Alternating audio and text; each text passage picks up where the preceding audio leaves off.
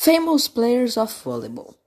Volleyball usually practiced by both genders, thus having great players like Bruno Mossa de Rezende, Brazilian, that plays at national team with 35 years old, measuring 1.90. And he won two silver medal, medals and one gold medal at Olympics.